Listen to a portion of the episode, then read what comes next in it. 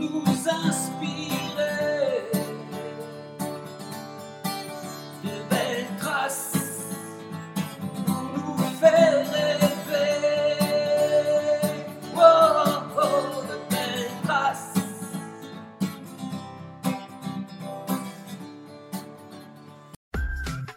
Bonjour à toutes et à tous. Bienvenue dans le podcast Belle Trace. Je suis Flo Masnada, skieuse et passionnée de sport. Choisir, dessiner, laisser ma trace, c'est ce qui m'a guidée pendant des années et je souhaite que cela continue. Alors j'ai pensé qu'à travers ce podcast, je pourrais donner la parole aux grands champions, mes amis, que j'ai eu la chance de côtoyer pendant des années pour qu'ils nous transmettent leurs messages, leurs valeurs, leurs belles traces quoi. Ils nous ont fait vibrer et continuent à provoquer des émotions uniques chez nous. Alors, tendez l'oreille et soyez à l'écoute de leur souffle plein d'énergie positive. Il est grand, il est fort, il a une gueule, bref, il ne passe pas inaperçu quand il arrive quelque part. C'est lors du Sportel Awards à Monaco que nous nous rencontrons pour la première fois, aujourd'hui. J'aurais pu le rencontrer lors d'un match de rugby ou d'un événement qui, rassemble des sportifs euh, avec plein de disciplines, ou même à Albertville, au centre d'entraînement des skieurs. Euh, on en reparlera.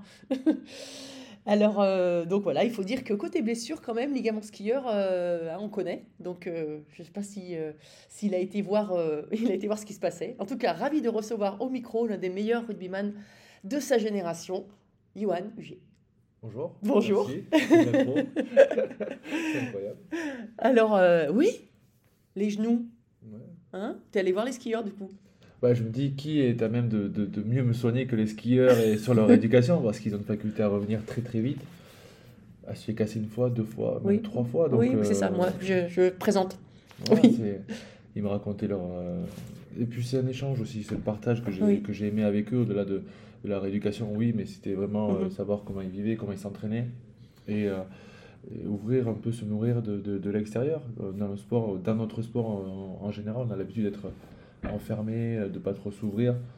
Et euh, j'ai voulu voir ce qui se faisait. J'avais pas envie de suivre le cursus euh, Cabreton, Cabreton, Cabreton, oui. euh, Toulouse, Toulouse, Cabreton, et Mhm. voilà, d'avoir ce circuit court. Est-ce que j'ai fait un bon choix? Humainement Oui. Et, et je trouve que professionnellement, et c'était un choix où ça m'a permis de me rendre compte de la chance que j'avais d'avoir le club, tout, nos D'être dans un, dans un sport pro aussi. ouais, pro, d'avoir toutes ces infrastructures faciles pour, euh, pour nous développer au maximum. Parce que sincèrement, le, le- le quotidien des skieurs, c'est je leur laisse. Hein, J'ai dit, les gars, vous pouvez pas faire ça, c'est pas, Oui. pas possible. Prendre la voiture. Enfin, pour moi, c'était pas envisageable parce que on a toujours baigné dans, dans le confort sportif. Euh, Le club essaie de nous mettre tout à disposition, mais en fait, là, il n'y a pas de club. Ils sont Non. euh, livrés à eux-mêmes et. euh, c'est un sport amateur encore, le ski. Hein c'est Ouais, semi-amateur. semi-amateur, mais il y a beaucoup de solidarité. J'ai vu les, Ah oui. les commerçants qui, qui aident euh, les, les, les skieurs, les sportifs, les petites entreprises locales aussi qui, qui, leur, qui leur permettent de vivre pendant 4 Mhm. ans parce qu'ils sont exposés tous les, mis à part les Coupes du Monde, mais tous les Mhm. 4 ans ils sont exposés pour, sur les des JO. Donc Oui. euh, une médaille, il me, dis- il me disait, euh, c'est devenu un ami, Brice Roger, que ça le faisait vivre pendant 4 ans. Oui. Donc c'est Mhm. extraordinaire. Oui. Tant de sacrifices, tant d'efforts.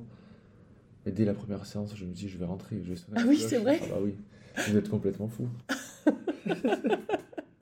Parce que tu es venu tout de suite après ta- ton opération ou un petit peu plus tard? En, en Non, réathlétisation, tu ouais, es venu? voilà, en réathlétisation, trois mois après, quand j'ai commencé. Ah oui, donc quand, quand ça commence un peu à... Voilà, quand j'ai pu courir, euh, je voulais vraiment profiter de toutes les, les installations et, et de la performance, on va dire. Donc je suis arrivé, on commence à faire les, la, la muscu avec tout le monde. Je voyais tous ces, tous ces fous au début. Me et tous ces fous, mais je regardais, il n'y avait pas beaucoup de poids sur les barres. Je comprenais pas trop. Je sentais qu'il y avait une, une anguille sous roche, mais je comprenais pas. Et euh, je vois Brice euh, avec des grosses cuisses comme ça, c'est un formidable athlète. Oui. Et, euh, et je vois, il travaille pas avec beaucoup de poids. Je dis, mais comment il fait? Et en fait, il m'a dit, bon, ben, Yohan, c'est à toi, va t'échauffer. Donc je m'échauffe. Et je me mets sous la barre de, de squat. Il me met, euh, je sais pas, 50 de chaque côté. Ça fait pas, c'est pas énorme. hein. Je Mhm. m'échauffais à ça. Et il me dit, c'est bon, on est parti sur 3 minutes. Pardon? 3 minutes de récup ou 3 minutes de... Et j'ai dit, 3 minutes de squat? Ouais. Ouais, ouais. Ben, euh, Kiss Bull, c'est 3 minutes de descente. Mm. De 30. je Oui, non, un peu moins, mais oui. oui, oui. Et il me dit, euh, on travaille sur le temps de descente ici. On travaille pas sur des répétitions. J'ai passé une semaine à travailler sur des 2 minutes 30, 3 minutes, 2 minutes 30. Le soir, je pouvais pas m'allonger, j'avais mal aux fesses, j'avais mal partout. Parce que la journée, on partait à Chambéry voir le docteur, enfin le, Mhm. le kiné, du Le coup, kiné, oui. Mhm. qui était à Chambéry. Bon, moi, quand on me dit kiné, c'est comme Oui, c'est massage. Voilà, oui. Mais je commence à rester sur la table et il me dit Mais qu'est-ce que tu fais? Bah, J'ai un, peu- j'ai un peu mal au genou, j'ai un peu mal à droite à gauche, je décris un peu mieux. Ah, mais ici, on n'est pas là pour. euh, tu mets la combinaison, une électro, électrostimulation. Et euh, il m'a fait travailler encore pire que le matin. le soir, je me suis dit Je vais rentrer. Je ne peux pas tenir une semaine comme ça, ils sont complètement fous, ces mecs. Et, euh, voilà, et après, au fur et à mesure, euh, on, on échange, on s'adapte aussi, le corps s'adapte. Et c'est ce que j'étais venu chercher, sortir un peu de, de ma zone de confort. Mhm. Ah ouais, c'est- et ça et ça t'a servi après? Ça m'a servi après, bien sûr, Ouais. sur des. euh, Tu es revenu plus fort aussi après, une bless- après la blessure, tu plus penses fort, je sais pas, mais j'avais d'autres aptitudes sur, euh, sur des- du travail que je pouvais faire en termes de pied parce que je travaillais avec que des descendeurs, donc ça allait euh, hyper vite. Euh, ils ont une capacité à changer d'appui, euh, c'est un peu comme, comme nous, mais sauf Oui. qu'ils ont des skis. Oui. Donc euh, cette capacité à changer d'appui, c'est ce que je recherchais. Un gros travail dans le sable également que j'ai pu effectuer. Tout était réuni pour avoir des outils pour travailler par la suite. C'était pas juste aller chercher un one shot et, Mhm. et aujourd'hui on est encore en contact. euh, euh, voilà, c'est des, des rencontres humaines qui sont belles au-delà du sport parce que pour moi c'était changé. Je venais juste de me faire mal après euh, la Coupe du Monde et j'avais Mhm. besoin de sortir du club, j'avais besoin de sortir de ce quotidien et, et quand on prend la voiture, quand on fait 30 minutes pour aller voir un kiné, on revient, on fait 30 minutes pour aller manger à midi dans un chinois parce que il faut aller vite. Mhm. Euh, puis après on revient pour refaire la séance du soir à Albertville. Et finalement, je vais pas me plaindre euh, quand je vais rentrer à Toulouse. Donc, Oui. euh, on revient avec un peu plus de maturité également. Oui. Et, tu, et tu skis? Tu as Je skié ouais, Oui, tu skis. Je j'ai pas le niveau de Brice ou de, de tous ces. C'est fou, mais. euh, T'as skié avec eux? Non, bah non. Il faut savoir Oui, mais on peut-. Oui, mais tu aurais pu partager des séances de ski, de ski libre. Bah non, Ah non, on va, on va organiser ça. Il va falloir que tu viennes skier avec nous quand même. Bien sûr, mais euh, sans Brice, parce que Euh, il m'a dit que sa dernière descente pour s'amuser, euh, il avait fait euh, en 360. Oui, mais t'es pas obligé de le faire. Bah, c'est un mouvement de, de foule, de groupe, Oui. donc on a envie d'essayer. Ouais. Et bon, il s'était brisé le, le psoas, je crois, il était alité pendant 2-3 mois, donc Mm. voilà. Je, je lui dit, je vais éviter de skier avec toi, de skier avec mes enfants, descente pure, euh, on s'amuse et... Non, Voilà, parce que j'ai, euh, alors j'ai pas skié avec, avec lui, mais euh, euh, si Vincent, Vincent Claire, je, je sais plus avec qui j'ai skié, mais, mais Vincent, il me disait que après, euh, par rapport au ski notamment, il disait que ça lui avait servi sur l'engagement dans le dans, Dans le contact. dans le contact, oui. Non, mais c'est ça, ça, ça nous sert à. Bah, on se dit on y va, on n'y va pas. Vous savez, quand on sort Mm. de, du télé, c'est les sièges, on est en bas, on se dit c'est pas énorme. Et en haut, on se dit bon, il va falloir y aller quand même. hein. Parce que si je ne veux pas rester bloqué. euh, Ouais. Et une fois, ça avait fait ça, j'étais descendu euh, du télésiège, j'ai mis un temps d'arrêt. Ah, Je vais y aller, il y a du verglas, on se cherche toujours des excuses. Par où je peux passer, à gauche, à droite. Et là, je vois une école de, de ski Avec des petits. que des Avec des petits, minots. et à fond, sans se poser la question. Dis, bonne merde. Là, quand même, tu peux pas te faire doubler par. Donc, l'esprit de compétiteur Ouais. est, est apparu. Et on est, on est descendu euh, bah, tout droit, hein, du coup. hein. Donc, euh, ça va nous chercher un peu ce supplément d'âme qu'on a, qu'on a besoin de temps en temps. La montagne et, et la mer sont deux, deux belles épreuves euh, de nature où on peut pas lutter. Oui. On peut pas tricher non plus. Non, on peut pas tricher, c'est Mm. incroyable. Mm. Quand il y a ce changement de météo où on passe d'un beau ciel bleu à skier, euh, quand il commence à faire noir, hein, il faut y aller quand même. Ouais. Donc euh, ça- c'est ce dépassement dans le sport qui est beau, hein, dans, Ouais. toute, euh, toute épreuve. Ouais. Et puis nous, la, la règle en ski, c'est le chrono. Moi non. C'est le plaisir, c'est Ouais. le chrono. Après, le plaisir, moi, quand je les voyais, ils se bataillaient pour 0,5 ou Oui. 0,3. Je gars, c'est pas très grave aussi. Ah, faut Ah, mais si, une que parle de médailles, la, la Ouais, différence n'est pas sur le podium des fois. hein. C'est, incroyable. On, on jouait à des jeux euh, de Swiss ball, enfin vous connaissez Mhm, ça, ouais. Swiss ball, ou de rapidité entre les jaunes, les plots jaunes, plots rouges. Ah, c'était la guerre. Ouais. Moi, j'étais pas invité parce que je connaissais pas cet exercice, bien sûr. tu regardais Je regarde, je- j'étais l'arbitre. Oui. bon, on va revenir un peu au rugby. Tu as commencé à 6 ans. Ouais. Euh, comment tu as commencé le rugby à 6 ans? Bah, mon beau-père m'a amené. On est, on est dans une ville euh, en Ariège, à Pamiers, euh, qui, logiquement, c'est le foot ou le rugby. Il y a un peu de basket aussi, mais tous mes, mes amis euh, d'école jouaient au, au rugby et j'y suis allé pour suivre mes, mes copains et sans, voilà, avec mon petit sac à dos, mes crampons. Et, je savais pas où j'allais. Oui, tu savais pas où. Non. Ah ouais, D'accord. On va parler de rugby, mais à 6 ans, on ne connaît Oui. pas trop. Mhm. Donc j'y suis allé et on a, on a accroché. Tu as accroché par le, le fait de jouer avec le ballon ou c'était aussi parce qu'il y avait les copains, justement, comme tu disais le... Parce que c'est, euh, commencer au rugby à 6 ans, c'est pas facile de se dire on va faire passe, la passe derrière, quoi, tu vois Aussi, quand même. C'est vrai. On a passé beaucoup d'heures à l'entraînement déjà pour apprendre qu'il fallait aller devant et faire la passe en arrière, c'était compliqué. Mm. Mais après, c'était juste pour retrouver mes, mes copains. J'ai- J'aimais passer du temps avec mes amis. Mon beau-père qui m'entraînait aussi, donc euh, c'était vraiment. euh, et le dimanche, j'allais le voir jouer. Donc, si vous voulez, je, je m'entraînais le, le mercredi et le samedi. Et le dimanche, je voyais mon beau-père jouer, donc ça me faisait une sorte de, de transition. Et après les matchs, on jouait aussi, on refaisait leurs matchs euh, dans l'embut. Et c'est ces moments-là qui, qui, restent, euh, qui restent gravés. Et ces amis qu'on qu'on connaît à 6 ans, aujourd'hui, ils font toujours partie de ma vie. Donc c'est- c'est-à-dire que le rugby a, a une place assez importante. Et tu, assez vite, tu t'es, tu as, j'imagine, euh, aimé le jeu, été performant, euh, et tu t'es projeté en disant, euh, je vais devenir joueur professionnel ou, ou c'était loin, enfin c'est venu euh, par la force des choses, quoi? C'est venu un peu par la force des choses, au fur et à mesure des, des étapes qu'on franchit. Mhm. Mais quand j'étais à l'école et qu'on me posait la question quel est votre métier, j'a- j'arrivais pas à me voir dans un métier euh, à part entière comme tout le monde. Il y en a, ils, mettaient euh, dentiste, médecin, garagiste. Et moi, je savais pas quoi mettre. Ouais. J'arrivais pas à me trouver un métier où, à partir de ce moment-là, je me posais des questions. il va falloir que tu trouves un métier. quand même. Et euh, j'arrive à franchir les étapes au, au rugby où la bascule se fait au moment où je quitte mon, mon club formateur, Pamiers, pour aller vers, vers Toulouse. Mon club bah, qu'on, idolâtre un peu tous avec Oui. ses, ses- ses joueurs. J'arrive en cadet, on est champion, on passe en Crabos, on est champion. Donc les étapes elles sont franchies sans vraiment trop de, de dif- difficultés. Je me retrouve en espoir du jour au lendemain. Et là on me dit, euh, enfin, on me fait comprendre que aller vers le- l'échelle au-dessus ça va être compliqué. Ah oui. Ouais, ça va être compliqué parce que bah, il y a des recrutements, il y a, il y a- il y a- il y a plein de choses. Vincent Clerc, Cédric Clément sont à l'apogée de, leur- de leur art. Mhm. Ils ont une trentaine d'années.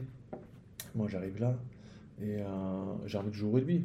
J'ai fait deux ans Oui, tu arrives sur leur poste en fait. Voilà, j'ai- Mhm. J'ai deux ans, euh, deux ans d'espoir et je me dis, euh, si tu aimes vraiment le rugby, que tu joues à Toulouse, euh, à Pamiers ou à Agen ou Biarritz, tu vas jouer au rugby, donc prends du plaisir. Et j'ai une opportunité de partir en, en Pro D2 pour devenir professionnel et je la saisis de suite. T'es parti où du coup à ce moment-là? À Agen. À Agen. Parce que j'ai mon, vrai, meilleur Mhm. ami qui, qui lui part en février. Il est, il est échangé avec un joueur d'Agen. Il part en février et, euh, et là, il, se- il m'appelle en mois de mars ou avril. Il me dit voilà, le, le club te veut. Et après, je me suis posé la question est-ce que j'avais plusieurs clubs de top 14, mais qui, étaient, qui jouaient plus la, la descente? Et je me suis toujours dit il vaut mieux jouer le haut de tableau en Pro D2 que la descente parce que c'est des matchs où on va s'appuyer sur des joueurs d'expérience, Mhm. on va s'appuyer sur des joueurs que l'on connaît. Et, et moi, mis à part ma carte de visite du, euh, du stade toulousain, j'avais rien d'autre. Donc euh, j'ai choisi Agen, ils avaient une belle génération, ma génération, et euh, on a réussi à faire monter le club. Donc une expérience aussi de, humaine et, euh, et, et de club qui était incroyable. Ouais, c'est vrai. Et t'as trouvé tout de suite ta place Dans le club? Dans le club. Ouais. Ouais, de Ouais. suite parce que il y avait un, un coach qui s'appelait Christophe Dello et, Mhm. et Christophe a, a le sens du, du jeu à la toulousaine. Donc les risques que je pouvais prendre en match, il les comprenait. Il essayait, on essayait de discuter, on, on, essa- on essayait de, de réduire un peu le, le risque. Et euh, c'était important pour moi dans tous les clubs que j'ai fait, enfin Agen et Bayonne, d'avoir euh, quelqu'un qui, qui jouait à Toulouse. Oui. À Bayonne, c'était Christian Gageant et, euh, et Agen parce qu'il faut qu'on nous comprenne sur, euh, sur les risques que l'on peut prendre des fois parce que Mhm. le, le, le jeu amène, amène le risque. Mhm. Après, tu vas sur Bayonne, c'est ça Ouais. Mhm. Toujours dans le sud-ouest, hein, quand même. Faut pas trop s'éloigner de la famille. c'est- pour ça. Les Mais, racines, euh, c'est important, mais c'est important là-bas. Il y a une vraie culture, il y a une enfin, tout le monde vit. euh, C'est ça ouais. que je recherchais euh, en, en partant à Agen, en partant à Bayonne aussi, c'est de, de sentir cette ferveur populaire, sentir qu'on a des, des responsabilités sur, sur les épaules, que des gens euh, viennent se défouler le, le week-end en nous regardant jouer, et qu'ils nous parlent du match toute la, toute la semaine, euh, du derby qui va arriver. Ouais. Ils s'en foutent qu'on ait perdu un match avant le derby ou un match après. L'essentiel, c'était de, De gagner le derby. C'était incroyable. Oui. C'était incroyable parce que c'était un des matchs les plus importants avant le derby. C'est pas grave, il y a le derby qui arrive. Ouais, ouais. Et des fois, des, des- des choses comme ça qu'on peut pas maîtriser et comprendre. Mais Mm. en tout cas, c'était une très très bonne expérience aussi parce que j'avais deux choix. En, en- en allant à Bayonne, c'était. euh, j'ai adoré, euh, j'adore la ville parce que j'y suis souvent du coup.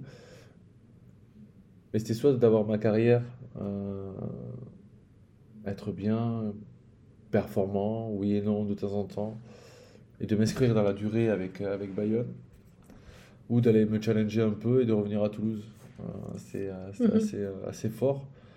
Et quand je discutais, on était comme ça avec euh, Monsieur Aflelou et il me dit euh, Nous, on a envie que tu restes. Euh, donc, il me fait une proposition. Mhm.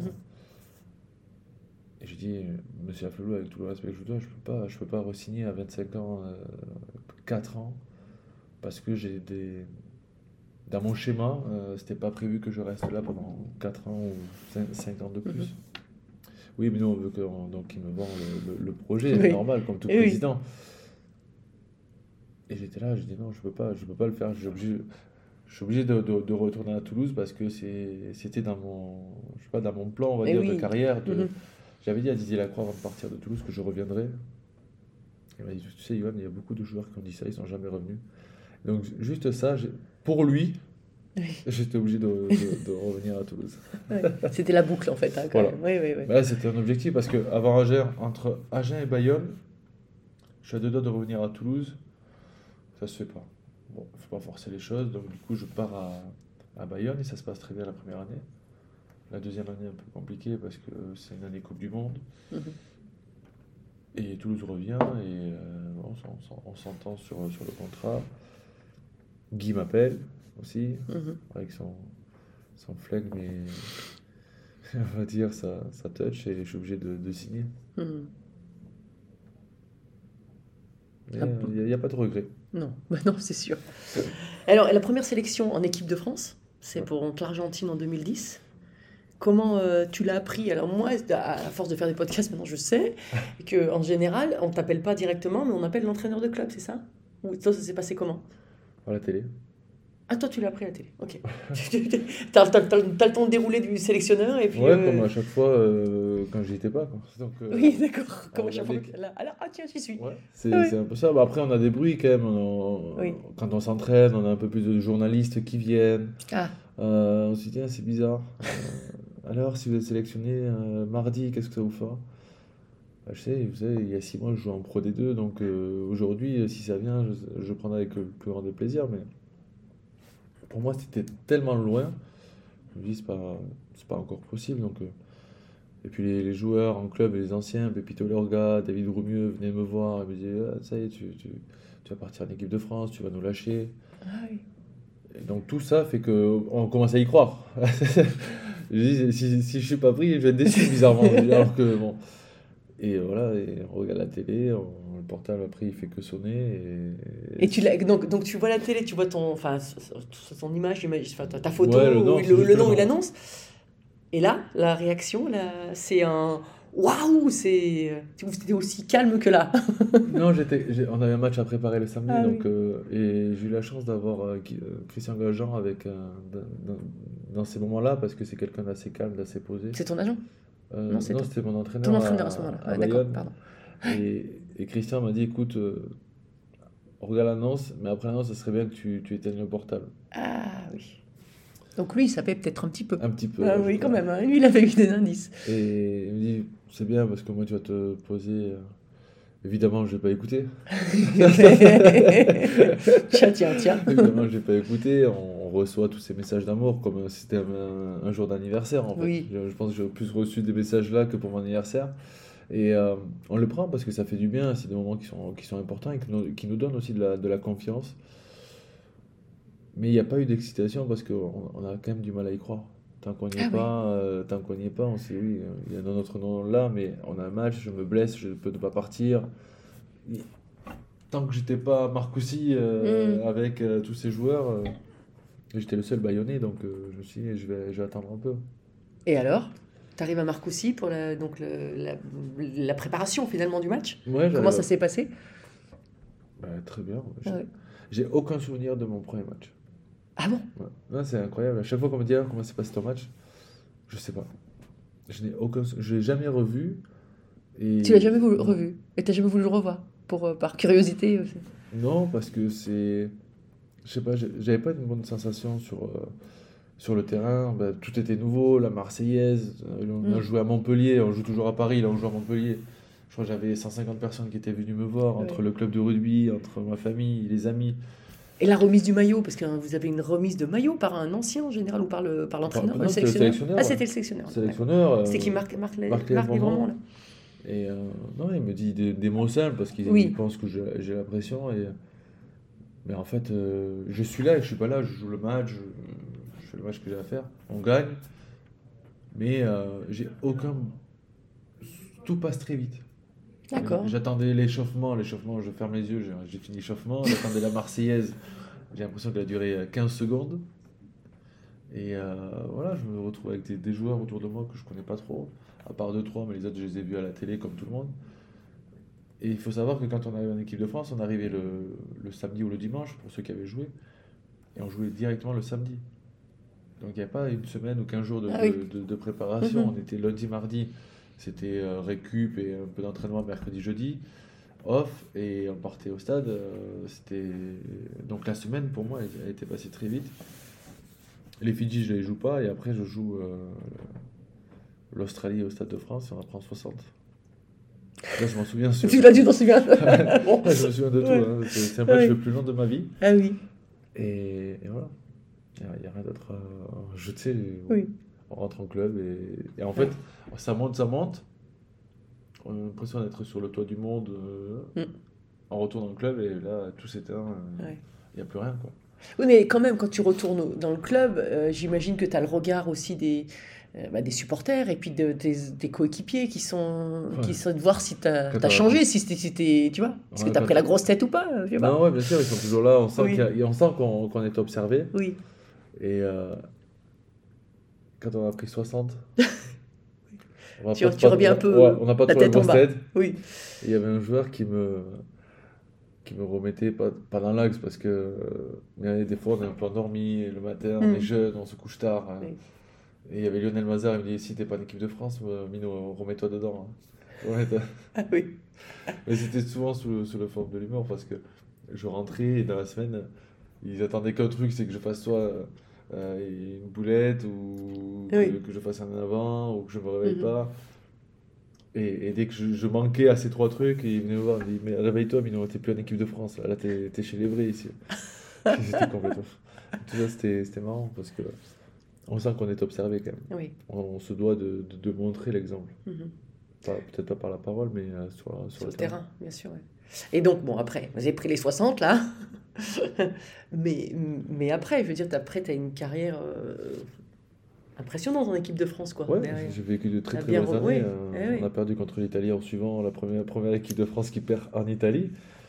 On ne reviendra pas sur les circonstances, mais euh, donc un début, un début quand même compliqué avec, Oui. euh, avec, l'équipe de France. Ouais, avec Marc, Et, ouais. et- parce qu'il y a une partie des joueurs qui, qui est en train d'être sur le sur euh, l'arrêt aussi, ils arrivent sur Oui.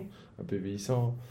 Et, et après on part à la Coupe du Monde, mais on finit deuxième hein, quand même. Tout le Ouais. monde dit oui. on- on- on- tu perds, quand- tu perds la finale, mais oui. oui, mais même euh, au tournoi. Au tournoi, oui, Oui. on dit euh, on a perdu en Italie, mais euh, Oui. on finit euh, second du. Oui, du, du, tournoi. du tournoi des destinations, c'est oui. euh, quand même un, un sacré exploit. Et, et après, oui, on part à la Coupe du Monde. Et la Coupe du Monde, il m'arrive ce, ce petit euh, croc en jambe sur- Mm. avec la FLD que Oui, j'ai pas encore digéré parce que c'était un- pour moi une, une pub pour eux de se faire juste avant la Coupe Mm. du Monde. Ouais, pour, expliquer, en fait, il y a un suivi, long- euh, suivi avec des contrôles inopinés, en ça. fait. Et euh, les sportifs de haut niveau doivent se, se localiser tout le temps, tous les jours. hein. tous les jours, Tous tu les dois donner euh, une heure pour qu'éventuellement, il y ait un, un contrôleur de la FLD qui vienne prélever des urines essentiellement, mais des fois des prises de sang. Et, et tu as droit à trois no-shows, enfin Trois trois où effectivement, à un moment, tu as oublié de te de te localiser et, et toi en fait t'es, t'es allé jusqu'au troisième quoi enfin y a- Ouais. y a le troisième en un an en fait c'est ça? C'est un an, mais c'est moi, c'est pas des no-shows. Ils sont pas venus chez moi. C'est ça le pire. Ah. C'est- là où je me suis, euh, où je suis toujours en colère derrière eux. Ouais. C'est parce que on peut effacer un no-show. Oui.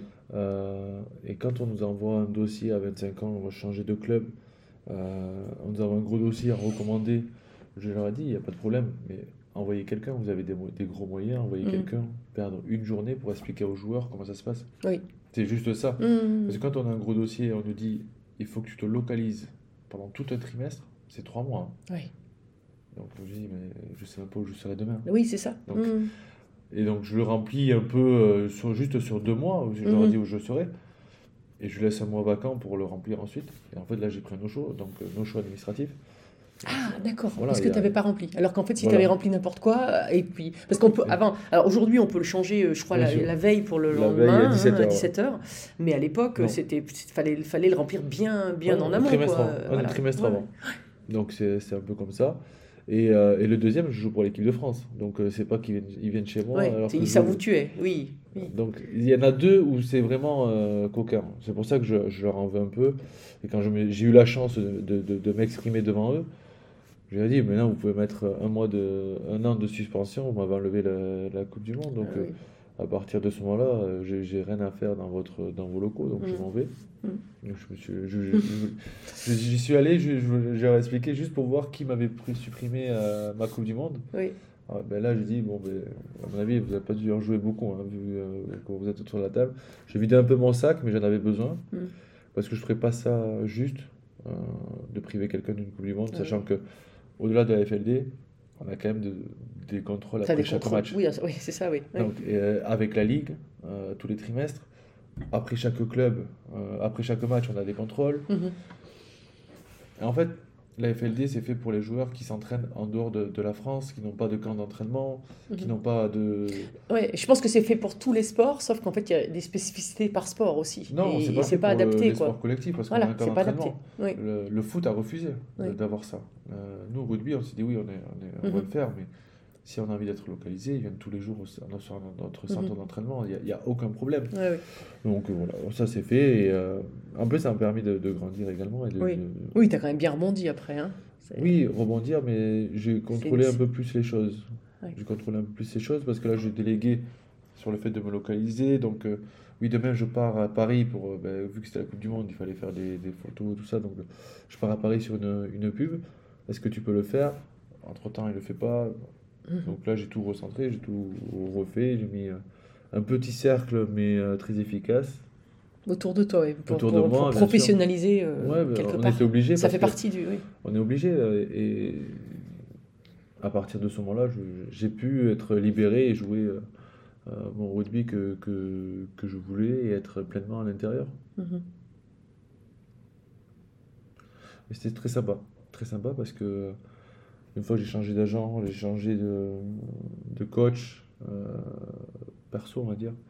Euh, Un coach perso physique que tu avais Ouais. ou- Ouais, d'accord. Ouais, à. Bayonne. Et Il est Mhm. resté avec moi toute ma carrière. On échangeait parce que c'est important d'avoir quelqu'un sur qui on peut compter, de se dire que euh, il connaît notre corps, il, il connaît notre faculté à nous dépasser.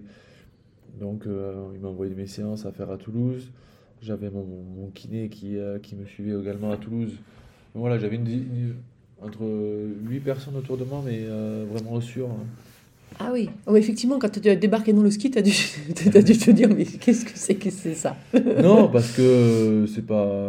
Non, c'est autre chose, c'est un autre sport, c'est un autre- sport, organisation. ouais. euh, Je Mhm. sais que quand mon agent. Non, mais ce qui est, ce qui est génial, c'est que tu t'es donné les moyens ensuite tu vois, tu avais choisi euh, voilà, ton objectif Bien et tu t'es donné les moyens pour réussir. Parce que sans ça, c'est c'est compliqué. En fait, ma vie est liée au, au Coupe du Monde. Donc, je fais 2011, je la fais pas. Oui. Donc, je cherche les- toutes les solutions pour être le meilleur possible en 2015. Donc je prends un kiné que, comme, comme conseil et comme me recommande. Euh, prépa physique, euh, je change d'agent et, euh, et je prends une sophrologue qui, euh, qui me suit même aujourd'hui sur ma vie per- perso. Donc Mhm. bon, je pense que c'est difficile de, de parler de, ses, de son ressenti, de, des fois de ses Mhm. faiblesses ou même à notre famille. hein. Euh, Oui, mais ce qui- c'est- on c'est peut pas un parler parti à notre pris, femme, donc, on euh, peut oui, pas oui. parler à notre frère. Oui, euh, oui, oui. il y a des moments où on peut plus parler. Donc, euh, Mm. Et cette, cette femme-là, elle me permet de, cette dame, elle me permet de, de dire ce que je pense, juste. Mhm. Sans jugement, sans. Mhm. Ouais, je trouve que c'est assez agréable. Et donc là, c'était Coupe du Monde 2015, c'est ça? 11. Oh, 2000, Oui, 2011. et après. 2011, Oui. donc je, je fais, euh, je fais toute la préparation physique et, et Marc vient me voir et me dit écoute, euh, on va pas pouvoir te prendre parce que euh, la FLD tombe. Ah oui. ok, je le savais déjà. Oui, donc, euh, mais on pensait qu'ils allaient nous enlever à nos shows parce que j'avais joué pour l'équipe de France quand même. Mhm. Mais non, c'était leur moment de gloire et il fallait passer à autre chose. Donc on est passé à autre chose et voilà, on se constitue un petit, euh, un petit staff.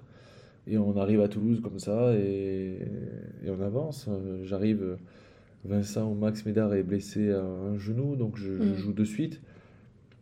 Et puis après, voilà, euh, deux, trois mots de Guy de temps en temps euh, qui te dit euh, euh, c'est le Yuan que j'ai vu jouer à Bayonne ou c'est le Yuan qui est parti en espoir encore un peu, un peu jeune, un peu frêle. voilà, il te, à chaque Ah, il te des petites piques pour te Ah, faire monter. hein. Ouais, Ouais. c'est- Et toi, toi, tu marchais à ça? Tu marchais aussi à la Au début, à oui. un peu? Au début, oui, mais après, au fur et à mesure, on se connaît à partir de, de, de 25, 26 ans. Les générations, elles changent. euh, Mhm. Parce que j'avais encore besoin de ça, non, mais c'est sa marque de fabrique. Oui. Euh, Oui, tu vas pas le changer. voilà. Ouais. Mhm. Après, quand il vient te voir, il dit J'avais le choix entre toi et celui que tu vas jouer en face. euh, à l'époque, c'était Nalaga, euh, il jouait à Clermont. Moi, je préférais toi quand même, mais euh, j'ai peur que lui, il va te, il va, il va t'écraser. Tu vois, il, Ah oui, il est oui. toujours dans le, Dans le défi. Dans, dans le défi, ouais, ouais, toujours dans le défi, c'était marrant. Parce que quand on répondait au défi, après, on, on pouvait se permettre d'aller le voir. et euh, t'as fait le bon choix, je crois. Ah, génial. Ah Donc, oui, tu as, euh, t'as été, t'as été Ouais, comme ça. était- ben, parce que il, aime ça aussi, il aime qu'il y ait du répondant. Si, Mhm. si, s'il nous dit ça et que derrière il n'y a pas de répondant euh, sur le terrain, déjà, il, il aime pas trop. Et après, euh, voilà, il, on il y a beaucoup de respect. Euh, tous les joueurs qui sont passés entre ses mains le respectent beaucoup. Et même jusqu'à jusqu'à présent. Donc, euh, sa méthode n'était pas, n'était pas si mal. Pour toi, le plus, les plus beaux moments de, de ta carrière? C'est- Bah, il y a le, le titre de champion avec Toulouse, bien sûr, qu'on va chercher après 6 ans de, de disette. L'impression que on était euh, les- la, la génération un peu, euh, on va dire, noire de, de cette, Mhm. du, du club. Puis quand on va acheter le, le pain, euh, tout le monde. Alors, le titre cette année, il est pour nous? Un an, deux ans, trois ans. Après, bon, le pain, on leur envoie dans, sa femme. Acheter où le tu peux acheter le pain. C'est bon, là, j'en ai marre. Et, euh, et voilà, parce qu'ils sont habitués à gagner ce- ces supporters. Ces supporters qui ont. Le, le frigo, il est plein, mais ils en veulent encore. Donc, Mhm. pour nous, c'est extraordinaire. Et des fois, je leur disais, vous savez qu'il y a, il y a 13 clubs qui, des fois, qui ne gagnent pas hein, chaque année. il faut, faut C'est la réflexion euh, il n'y a pas longtemps d'un basketteur de NBA. euh, Pareil, Ouais. il a dit euh, écoutez, il y a des moments où oui, on ne gagne pas. hein. Il y en a qu'un qui gagne chaque année. hein. Ouais, c'est c'est ce qu'on leur a dit. c'est- Aujourd'hui, c'est c'est pas, notre tour, mais en tout cas, on travaille pour venir demander euh, à, des clubs qui, qui, ont- qui gagnent peu, clairement, qui arrivent toujours en finale et qui, qui gagnent un ou deux titres. c'est c'est incroyable. Donc, ça leur remettait un peu les, les pieds sur terre. Parce que des fois, on gagnait, on se faisait siffler aussi. Ça, c'était incroyable. Ah oui Ouais. Parce que vous n'y avez pas assez marqué d'essai ou Ouais, c'était pas, il n'y avait pas la manière Il n'y avait pas la manière. Ah d'accord. C'est incroyable. Mais bon. Ça, ça, ça me permet de voir autre chose. Et, euh, et en tout cas, après, jusqu'à 2015, j'ai une carrière assez linéaire en, en équipe de France et en club. Oui, j'ai vu que tu as été meilleur joueur international Ouais. 2014-2015 quand même. C'est... Ouais, mais c'est le fruit en fait de, de, de trois ans où j'arrive à me structurer avec euh, un environnement euh, en, en qui Mhm. j'ai confiance. Euh, tous les petits parasites qui peuvent venir euh, de droite à gauche, ben c'est c'est pas moi qui les gère, c'est c'est le staff. Et, et en fait, je pense qu'au rugby, pendant quatre ans, je prends pas un seul jour de repos. Euh, je vais tous les jours au club, soit me faire soigner, soit travailler en plus avec euh, Zeba Traoré sur des appuis, sur des trucs qu'on peut faire avec euh, mon coach qui m'envoyait des, des programmes. Mais comme je voulais pas entraver le, le- le travail qu'on faisait en club, c'est Mhm. difficile. Donc je le faisais sur mes jours de repos. Ah oui, Bah, on a toujours l'objectif d'être bon en club et, Oui, oui. et d'être bon en équipe de France. bien sûr. Mhm. Donc, ce que nous demandaient les exigences du, de l'international, euh, c'était peut-être pas ce que nous demandaient euh, au niveau top 14 ou Mhm. Coupe d'Europe. Donc, j'essayais de. Ben, si je me dis, si je suis bon personnellement, je pourrais amener le club aussi euh, avec moi. Et, et c'est ce que j'ai essayé de faire pendant 4 ans, de, on va dire, d'être le premier à, arriver, les dernières parties de, de chaque entraînement. Mm. Optimiser euh, pour ne pas avoir de regrets. Mm. Moi, je pars du principe qu'il ne faut pas avoir de regrets. Il n'y a rien de tel que la frustration. hein, Voilà. de pas- ouais. donc Mhm. j'essaye juste de, de me donner un maximum à 100% tous les jours pour ne pas regretter. Après, euh, il peut y arriver euh, Mhm. ce qu'on veut. Il y a des aléas de la vie, mais qu'on ne maîtrise pas. Mais ce qu'on peut maîtriser, j'essaye de le maîtriser à, à 200%.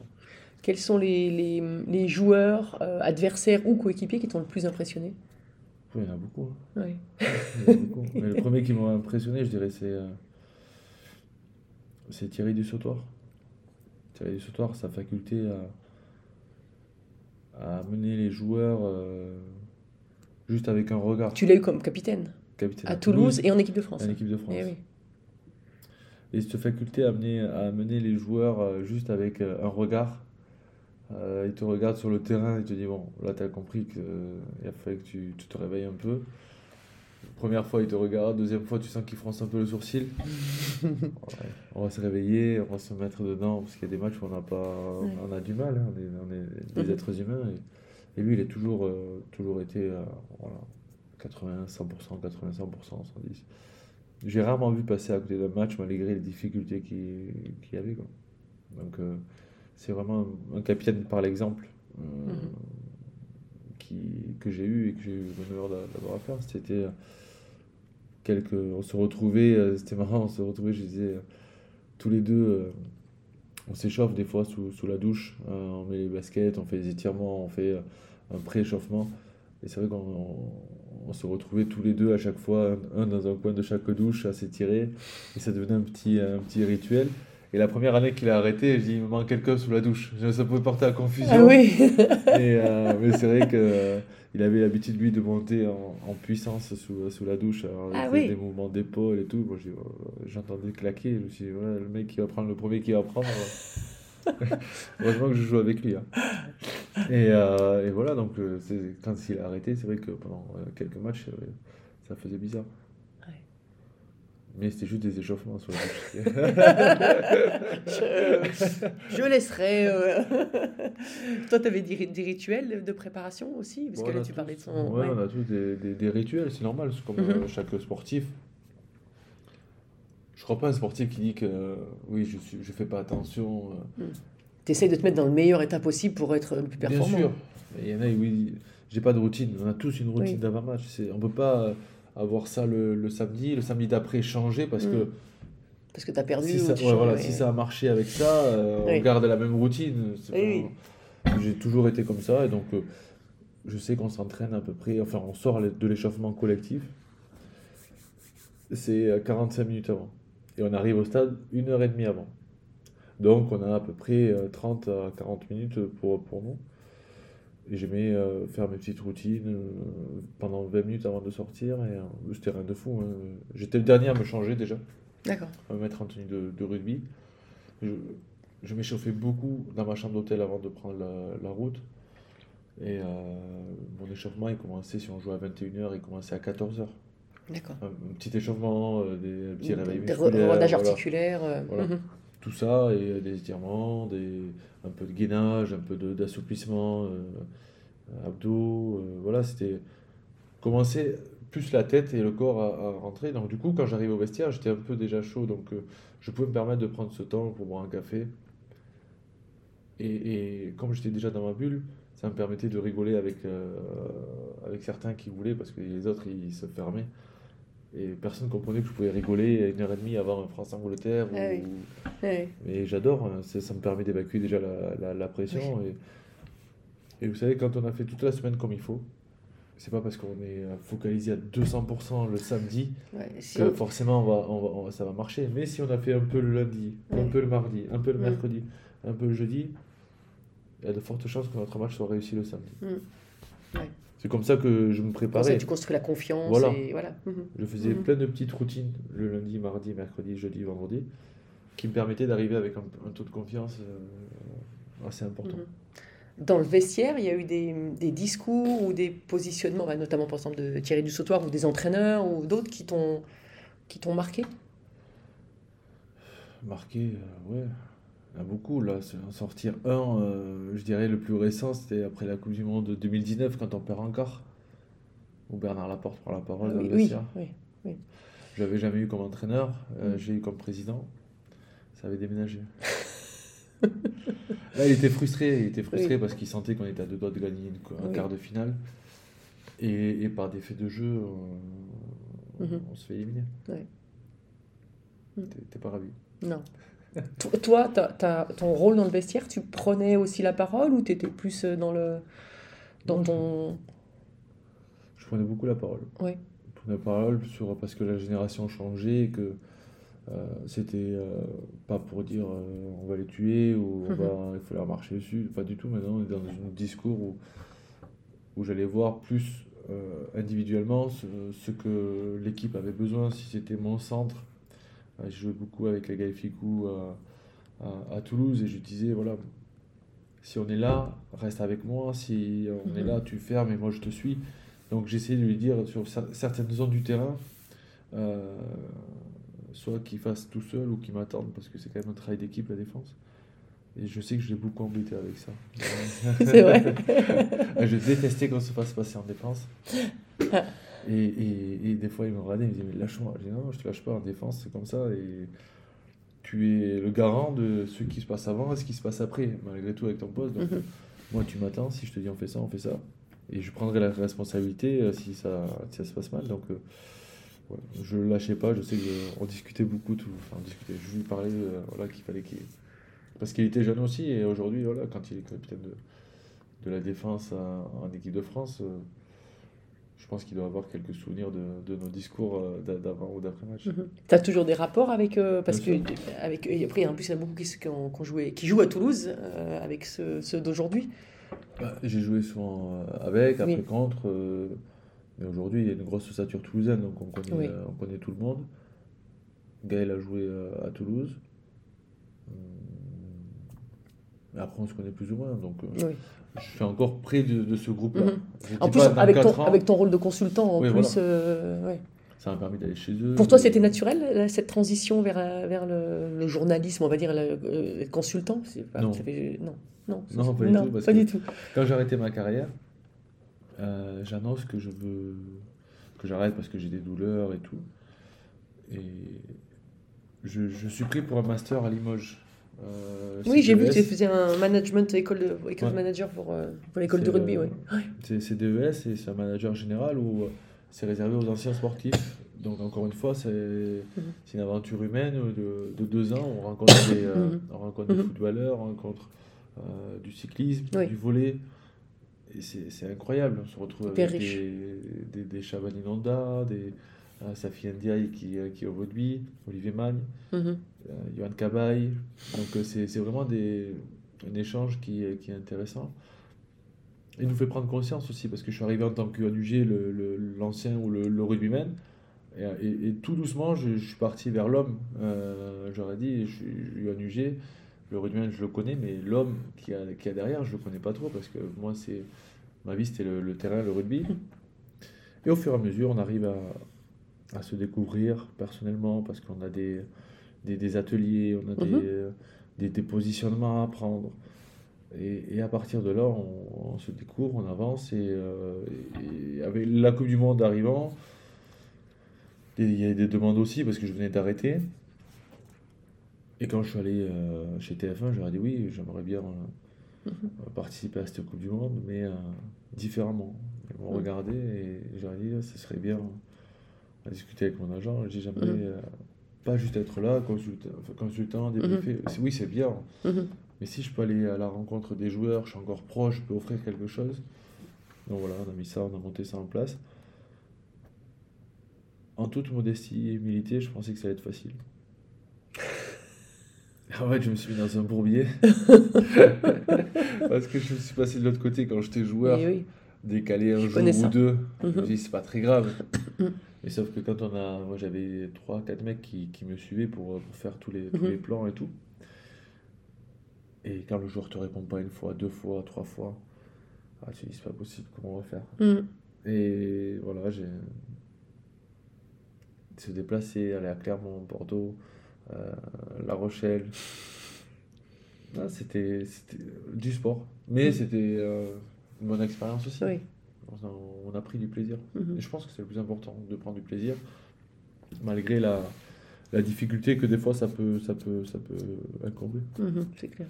Et bon, on va quand même parler un tout petit mot de, de cette, euh, de cette équipe de France qui, euh, bah, qui, qui échoue finalement en, quart. Ça a été, euh, moi, j'ai suivi le match et puis après, je t'ai vu sur le plateau. Et c'est vrai que c'était euh, tout le monde, l'énergie, elle était à moins 12, quoi. Tu vois, c'était normal, quoi. Hyper, hyper, hyper déçu, quoi. Pour eux, avant tout, j'imagine. Ouais, bien sûr, hyper déçu pour eux parce que, et encore une fois, avec tout ce que j'avais fait comme, euh, comme interview, et, et je sentais les joueurs animés et en mission pour, pour aller chercher vraiment. Il n'y a pas un joueur qui m'a dit on ne sera pas champion du monde. Pas Ouais, un. ouais. On se retrouve le 28, on se retrouve le 28, on Oui. se retrouve le 28. Ils avaient que cette euh, date en tête. Et se dire qu'ils perdent là, et quand c'est pas prévu dans, le, dans, dans Ouais. un plan d'une, de- euh, dans la tête, c'est une descente qui est, euh, qui est terrible. Mm. Encore aujourd'hui, on en voit très peu dans les médias, on en Ah voit oui. très peu parler, on en voit très Ouais, peu. ils, ont pris, ils ont fait quelques déclarations et point, quoi. C'est Et coupé. encore, euh, c'est tiré par les cheveux, Oui, oui. les déclarations qu'il y a. Donc, je sais qu'ils ont pris un gros coup de massue, comme nous, et nous, il fallait animer le MAC derrière, et je sentais que bah, il y avait les drapeaux, parce qu'on on était à deux doigts de gagner, donc les drapeaux Mm. étaient dans les, dans les, dans les publics, et bon, ça a perdu, tout le monde a rendu les drapeaux. Là, là c'est vous, Mm. il, faut, il faut réussir à, à tenir ce MAG sans forcément rentrer dans l'injustice de l'arbitre, sans Bah oui, forcément rentrer. c'est- un peu. À la fois, c'est facile, à la fois c'est facile, mais à la fois, euh, on sait Mais il faut que- dire les choses, Eh oui, mais avec, euh, avec modération. Parce que si on fait un mag sur euh, que l'arbitre, que l'arbitre, toutes les fautes et on cite les fautes. euh, c'est- Voilà, il y avait d'autres choses à voir qui n'ont pas marché parce que l'équipe de France a été pour moi défensivement sur la première mi-temps méconnaissable. Mm. C'est la première fois où j'ai vu une équipe Autant de France prendre se faire. autant de fautes, non, mais prendre des essais aussi facilement. Oui, sur on les. on- oui, on oui, les voit pas comme ça euh, mm. défensivement, ils n'ont jamais pris des essais. Et, et on peut pas jouer une grosse nation comme l'Afrique du Sud si on prend au- autant d'essais en Mhm. peu de temps. Notre jeu en attaque a été ex- extraordinaire. On Mhm. marque trois, trois magnifiques essais amenés euh, par euh, euh, des avants en plus, donc c'est incroyable. Et on se dit c'est bon, on y est. Et à chaque fois qu'on pensait y être, on prenait un essai euh, trop facilement et qui nous faisait très mal comparé à eux. Parce que Oui, il venait une fois dans le camp, dans le camp et bam, ça marquait quoi. Ça marquait. Une occasion, ça marquait. Donc, Et ouais. ils ne dépensaient pas d'énergie. Et nous, on mettait beaucoup d'énergie à, à aller chez eux, à marquer. Donc je me suis dit, c'est mentalement, les essais que l'Afrique du Sud marque, ils sont beaucoup plus euh, impactants que, que les Ouais. nôtres. Parce qu'eux, ils savent que. Ça dépasse les points. Voilà. C'est, Mhm. Là, ils commencent à rentrer dans leur tête, à rentrer euh, sur deux, deux, trois jeux au pied. Ils savent que euh, un, un est plus faible que l'autre parce que Mhm. les chandelles, ils ont tapé que d'un côté. Oui. Donc ils le savaient très très bien. Et à partir de ce moment-là, euh, bah, c'était compliqué de, de, de- parler que de l'arbitre, Mm. même si on peut parler de l'arbitre, du TMO Mm. et de, de la Mhm. vidéo où ils ont été euh, hors sol et hors sujet. Voilà, oui. Donc euh, Mm. on parle que de l'arbitre central, mais là, au moins l'arbitre vidéo doit, doit, doit- Bah, doit faire des checks. L'arbitre central ne peut pas tout voir. C'est pour ça Voilà. qu'il y a la vidéo d'ailleurs. mais cette Coupe du Monde, dans, dans l'ensemble, elle est, elle, est, elle est bizarre au niveau de l'arbitrage parce que dès le premier match, on prend un essai, il y a 7-0 euh, avec un en avant de, de 5 mètres. face à Avec les Blacks, ouais. Mhm. Face à la Nouvelle-Zélande. Mhm. Et personne ne dit rien. Mhm. Parce que, pourquoi? Parce qu'on gagne le match. Oui. Et si là, à ce moment-là, on va- on- tout le monde tape du poing sur la table, oui. tape du poing sur la table en disant Oh, on a gagné, ok, mais ça, en quart de Oui. finale, 7 points, c'est. On perd le match. Oui, oui. C'est comme euh, la pénalité de, de Justin Colby. Moi, je veux bien qu'il aille très vite, le garçon. bah oui, mais ça-. On a joué ensemble, il a jamais contré un ballon. Oui, c'est ce que disait. Mhm. Donc, euh, au moins, ça, ça mérite d'être checké. C'est tout ce qu'on demande, qu'il y ait faute ou pas. au moins donnez-nous la, la possibilité de, de voir qu'il y, a- Mhm. qu'il faute ou pas. Bah ouais. Ouais, frustrant quoi en fait. Frustrant parce qu'on sait qu'ils sont capables de, de- Ils nous ont montré, en tout cas pendant 4 ans, ils nous ont fait rêver. Ils nous ont montré qu'ils étaient capables de, de bien mieux, Mm. si, on, si on peut dire. Et euh, ouais, même pour euh, Antoine Dupont, qui a mis beaucoup d'énergie à, à revenir pour cette rencontre Ah oui. psychologiquement. euh, C'est dur de se faire opérer, reprendre l'entraînement. On a des, des, des émotions qui, qui, qui, qui varient. c'est, Oui, et puis maintenant, en plus avec tous les... chaque geste, chaque Ah ouais, mot est analysé. euh, C'est pieds. hein. Mais je pense que pour lui, il a pris vraiment un coup au, Ouais. au moral parce qu'il Ouais. a mis beaucoup, beaucoup d'énergie à revenir. Et je pense que c'est ce serait important qu'il qu'il déconnecte. Quand, comment, je sais pas. Mhm. Mais, euh, si Oui, c'est vrai qu'on attend, on attend, on se dit comment ils vont rebondir quoi. Ils vont rebondir, c'est sûr, mais ça, ça peut prendre du temps. Il faut jouer. là. Ouais, il faut jouer, oui. oui, oui. Ah, on n'a pas le choix. si on reste dans notre coin à bord du noir, euh, ça va être Mm. euh, très difficile. Mais je pense qu'il faut jouer, il faut prendre du plaisir. On a la chance d'avoir un top 14 qui est très, très, très relevé. Il faut que ces joueurs-là reprennent du plaisir parce qu'il y avait beaucoup de, de pression, euh, malgré Mm. tout, euh, sur cette Coupe du Monde Ah en oui, oui. France. euh, et jouer un match sans, sans aucune pression, se dire que enfin, c'est difficile, mais juste prendre du plaisir à Mm. retrouver les copains, à aller au vestiaire avec eux, manger dans, dans, dans des installations qu'ils connaissent au quotidien. Je pense que c'est très important. Mhm. Alors, on arrive à la fin du podcast quand même, parce que ça passe vite et après, tu as un programme chargé aussi, hein, je crois. Bon, Pourtant, on, par- on pourrait parler pendant des heures. Alors, j'ai trois petites, euh, trois petites choses que je dis toujours un peu à la fin. Je vais te dire un mot, il faudrait que tu me dises à quoi ça te fait penser. Alors, on y va? Allez, Alors, euh, ballon ovale. rugby? Toulouse. Rugby? Équipe de France. Non, Toulouse, je vais dire la... Ouais. c'est la famille, Toulouse. Toulouse, c'est Oui. une famille. euh, Juste, je sais que c'est qu'un mot, mais euh, euh, tous les joueurs qui sont passés au sein du, du club, il y, a, il y a une atmosphère qui règne dans ce club, et il faut le souligner. C'est pour ça qu'on est un peu différent et on essaie de cultiver cette différence. Euh, tout le monde se connaît. Oui. Moi, j'étais marié à 16 ans, il y a toujours les mêmes papis qui sont là. Malheureusement, on en perd en route parce que c'est Mm. la vie qui, qui- qui veut ça, mais euh, ils sont remplacés également. Euh, le chauffeur du bus qui devient, parce qu'il est trop vieux, il peut plus conduire le bus, Oui. donc il devient dirigeant, euh, l'homme à tout faire. Voilà, ils essaient vraiment de, de concentrer tout le monde et euh, cet esprit de famille, malgré le palmarès qu'il a, à, à cultiver, c'est très important. Et, et chaque joueur qui est passé par ce club dit on retrouve pas ce qui. Qu'est-ce qui fait que vous êtes différent ben, C'est peut-être qu'on adore se retrouver avec les papiers, on connaît tous leurs prénoms, les, la société de ménage, on les connaît. Mhm. On a beaucoup de respect envers tout le monde et le président a, a voulu ça et est en train de, de, de, de générer quelque chose de, de très fort pour les années à, à venir. C'est bien, c'est une belle énergie. On a besoin en plus. hein.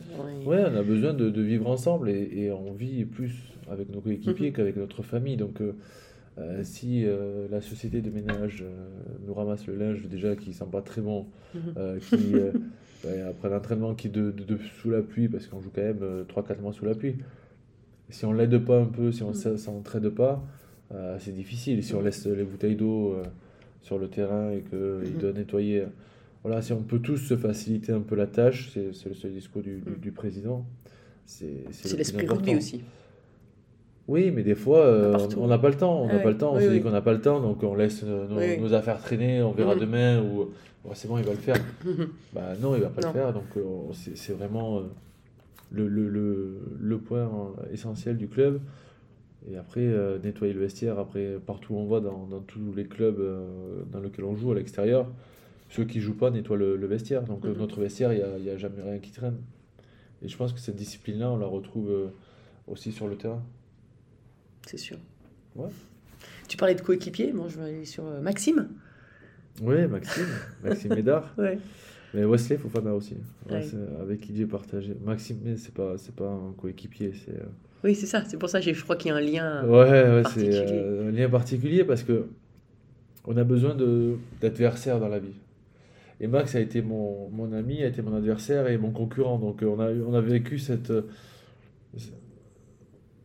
je sais pas, c'est. Plusieurs vies euh, dans, dans différentes Ouais, positions, en on, fait. on était, euh, on était ensemble, on jouait ensemble sur le terrain. euh, Je savais ce qu'il allait faire avant qu'il le fasse, parce que je joue depuis qu'on a, euh, depuis qu'on a 15-16 ans, euh, max. Mais après, en dehors, on essaie de, de, de regarder qui va le plus vite. Des, des enfants. Ah, t'as le plus vite là. Après, j'ai envoyé des trucs, j'ai fait, fait plus, fait plus de kilomètres que toi à l'entraînement, t'étais où? Ah oui. Donc voilà, on se, on se chambrait comme ça.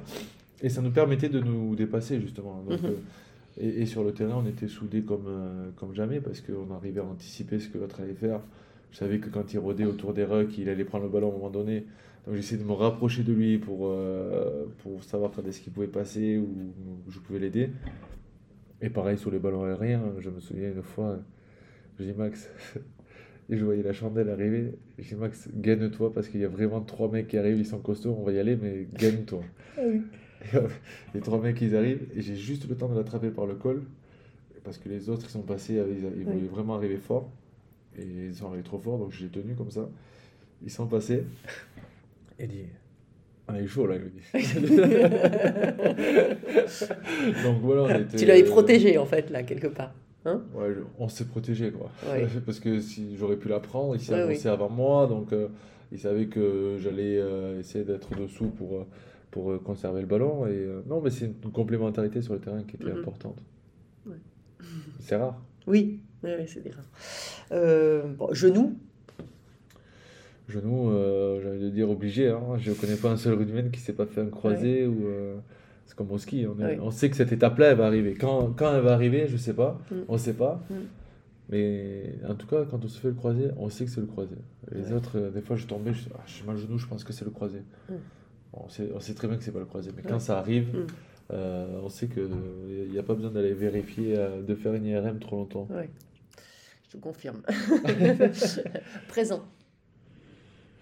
Présent, euh, présent, présent, euh, je veux dire euh, mes enfants, mes enfants Mm. aujourd'hui, c'est le, le, c'est le présent, c'est eux et, euh, et si arrêté un peu le rugby, c'est pour elles, pour être un peu plus présent aussi. Mm. Donc euh, aujourd'hui, euh, ça me permet euh, d'avoir la liberté d'être dans les médias, d'avoir la liberté de profiter euh, pleinement de, de leur, De les voir grandir aussi. Ouais, hein. de les voir Mm. grandir, surtout de partager avec elles aussi. Mm. Parce qu'on n'a pas trop, trop de temps quand on est dans le rugby. Mm. Elles sont dans l'incompréhension. Mhm. Pourquoi je les pose pour faire des photos avec d'autres enfants? Oui. Oui. Pourquoi me voir courir le samedi et que le dimanche je peux pas m'amuser avec Oui. elles? Donc c'est toujours plein de questionnements et auxquels on ne peut pas répondre. Et, Mm. Et là, aujourd'hui, c'est le présent et c'est tout ce qu'on fait, c'est en étroite euh, euh, décision avec. C'est important. Alors, est-ce que tu avais une devise dans la vie? Ou est-ce que tu as une devise? Non, c'est ne pas avoir de regrets. Voilà, je fais les choses, j'ai pas de regrets, j'essaie de, de me donner à 100% dans tout ce que je fais.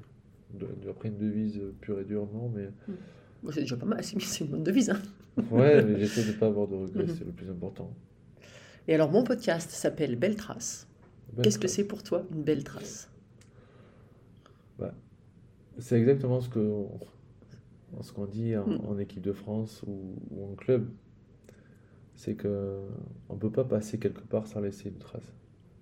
C'est que si on, a- on est passé euh, euh, dans un club ou en équipe de France et qu'on n'a pas marqué les esprits, c'est qu'on s'est trompé quelque part, en fait. Et, et c'est pour ça que je voulais à tout prix gagner, euh, gagner un titre avec Toulouse. Euh, je ne voyais pas arrêter ou partir, j'ai eu des propositions pour partir. Et je ne peux pas être revenu à Toulouse pendant 6 ans, d'avoir rien gagné. Je ne peux pas faire. Donc, belle trace pour moi, c'est laisser euh, quelque chose euh, de notre passage. Quand vous, c'est les skis, Mhm, nous, c'est ou, ou votre dossard, nous, c'est notre maillot. mhm. Moi, quand je portais le maillot, avant chaque match, vous savez, on a, on a une plaque au-dessus du vestiaire. Et on a tous les joueurs qui ont porté ce maillot et qui ont laissé une trace. Parce que c'est- ceux qui ont joué plus de, plus de 100 matchs pour, pour le Stade toulousain. Donc à chaque fois que je mettais le maillot, je voyais les joueurs. Et je me dis, le, celui qui mettra là, ce numéro-là verra que je l'ai porté et ça lui donnera peut-être de l'envie de, de- de dépasser ce que j'ai fait ou la trace que j'ai pu faire. Voilà. Voilà, belle trace pour moi, la, la signification. Merci beaucoup. merci, merci beaucoup.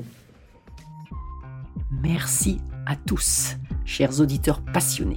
Vous savez qu'en ski, on récompense les jeunes skieurs avec des étoiles. Alors, si ce podcast vous a plu et que vous voulez continuer à suivre les belles traces et à le faire découvrir aux amis, mettez non pas 3, mais 5 étoiles. Et pensez à écrire un petit commentaire pour m'aider à progresser et à dévaler les pistes encore plus vite. Allez, tchuss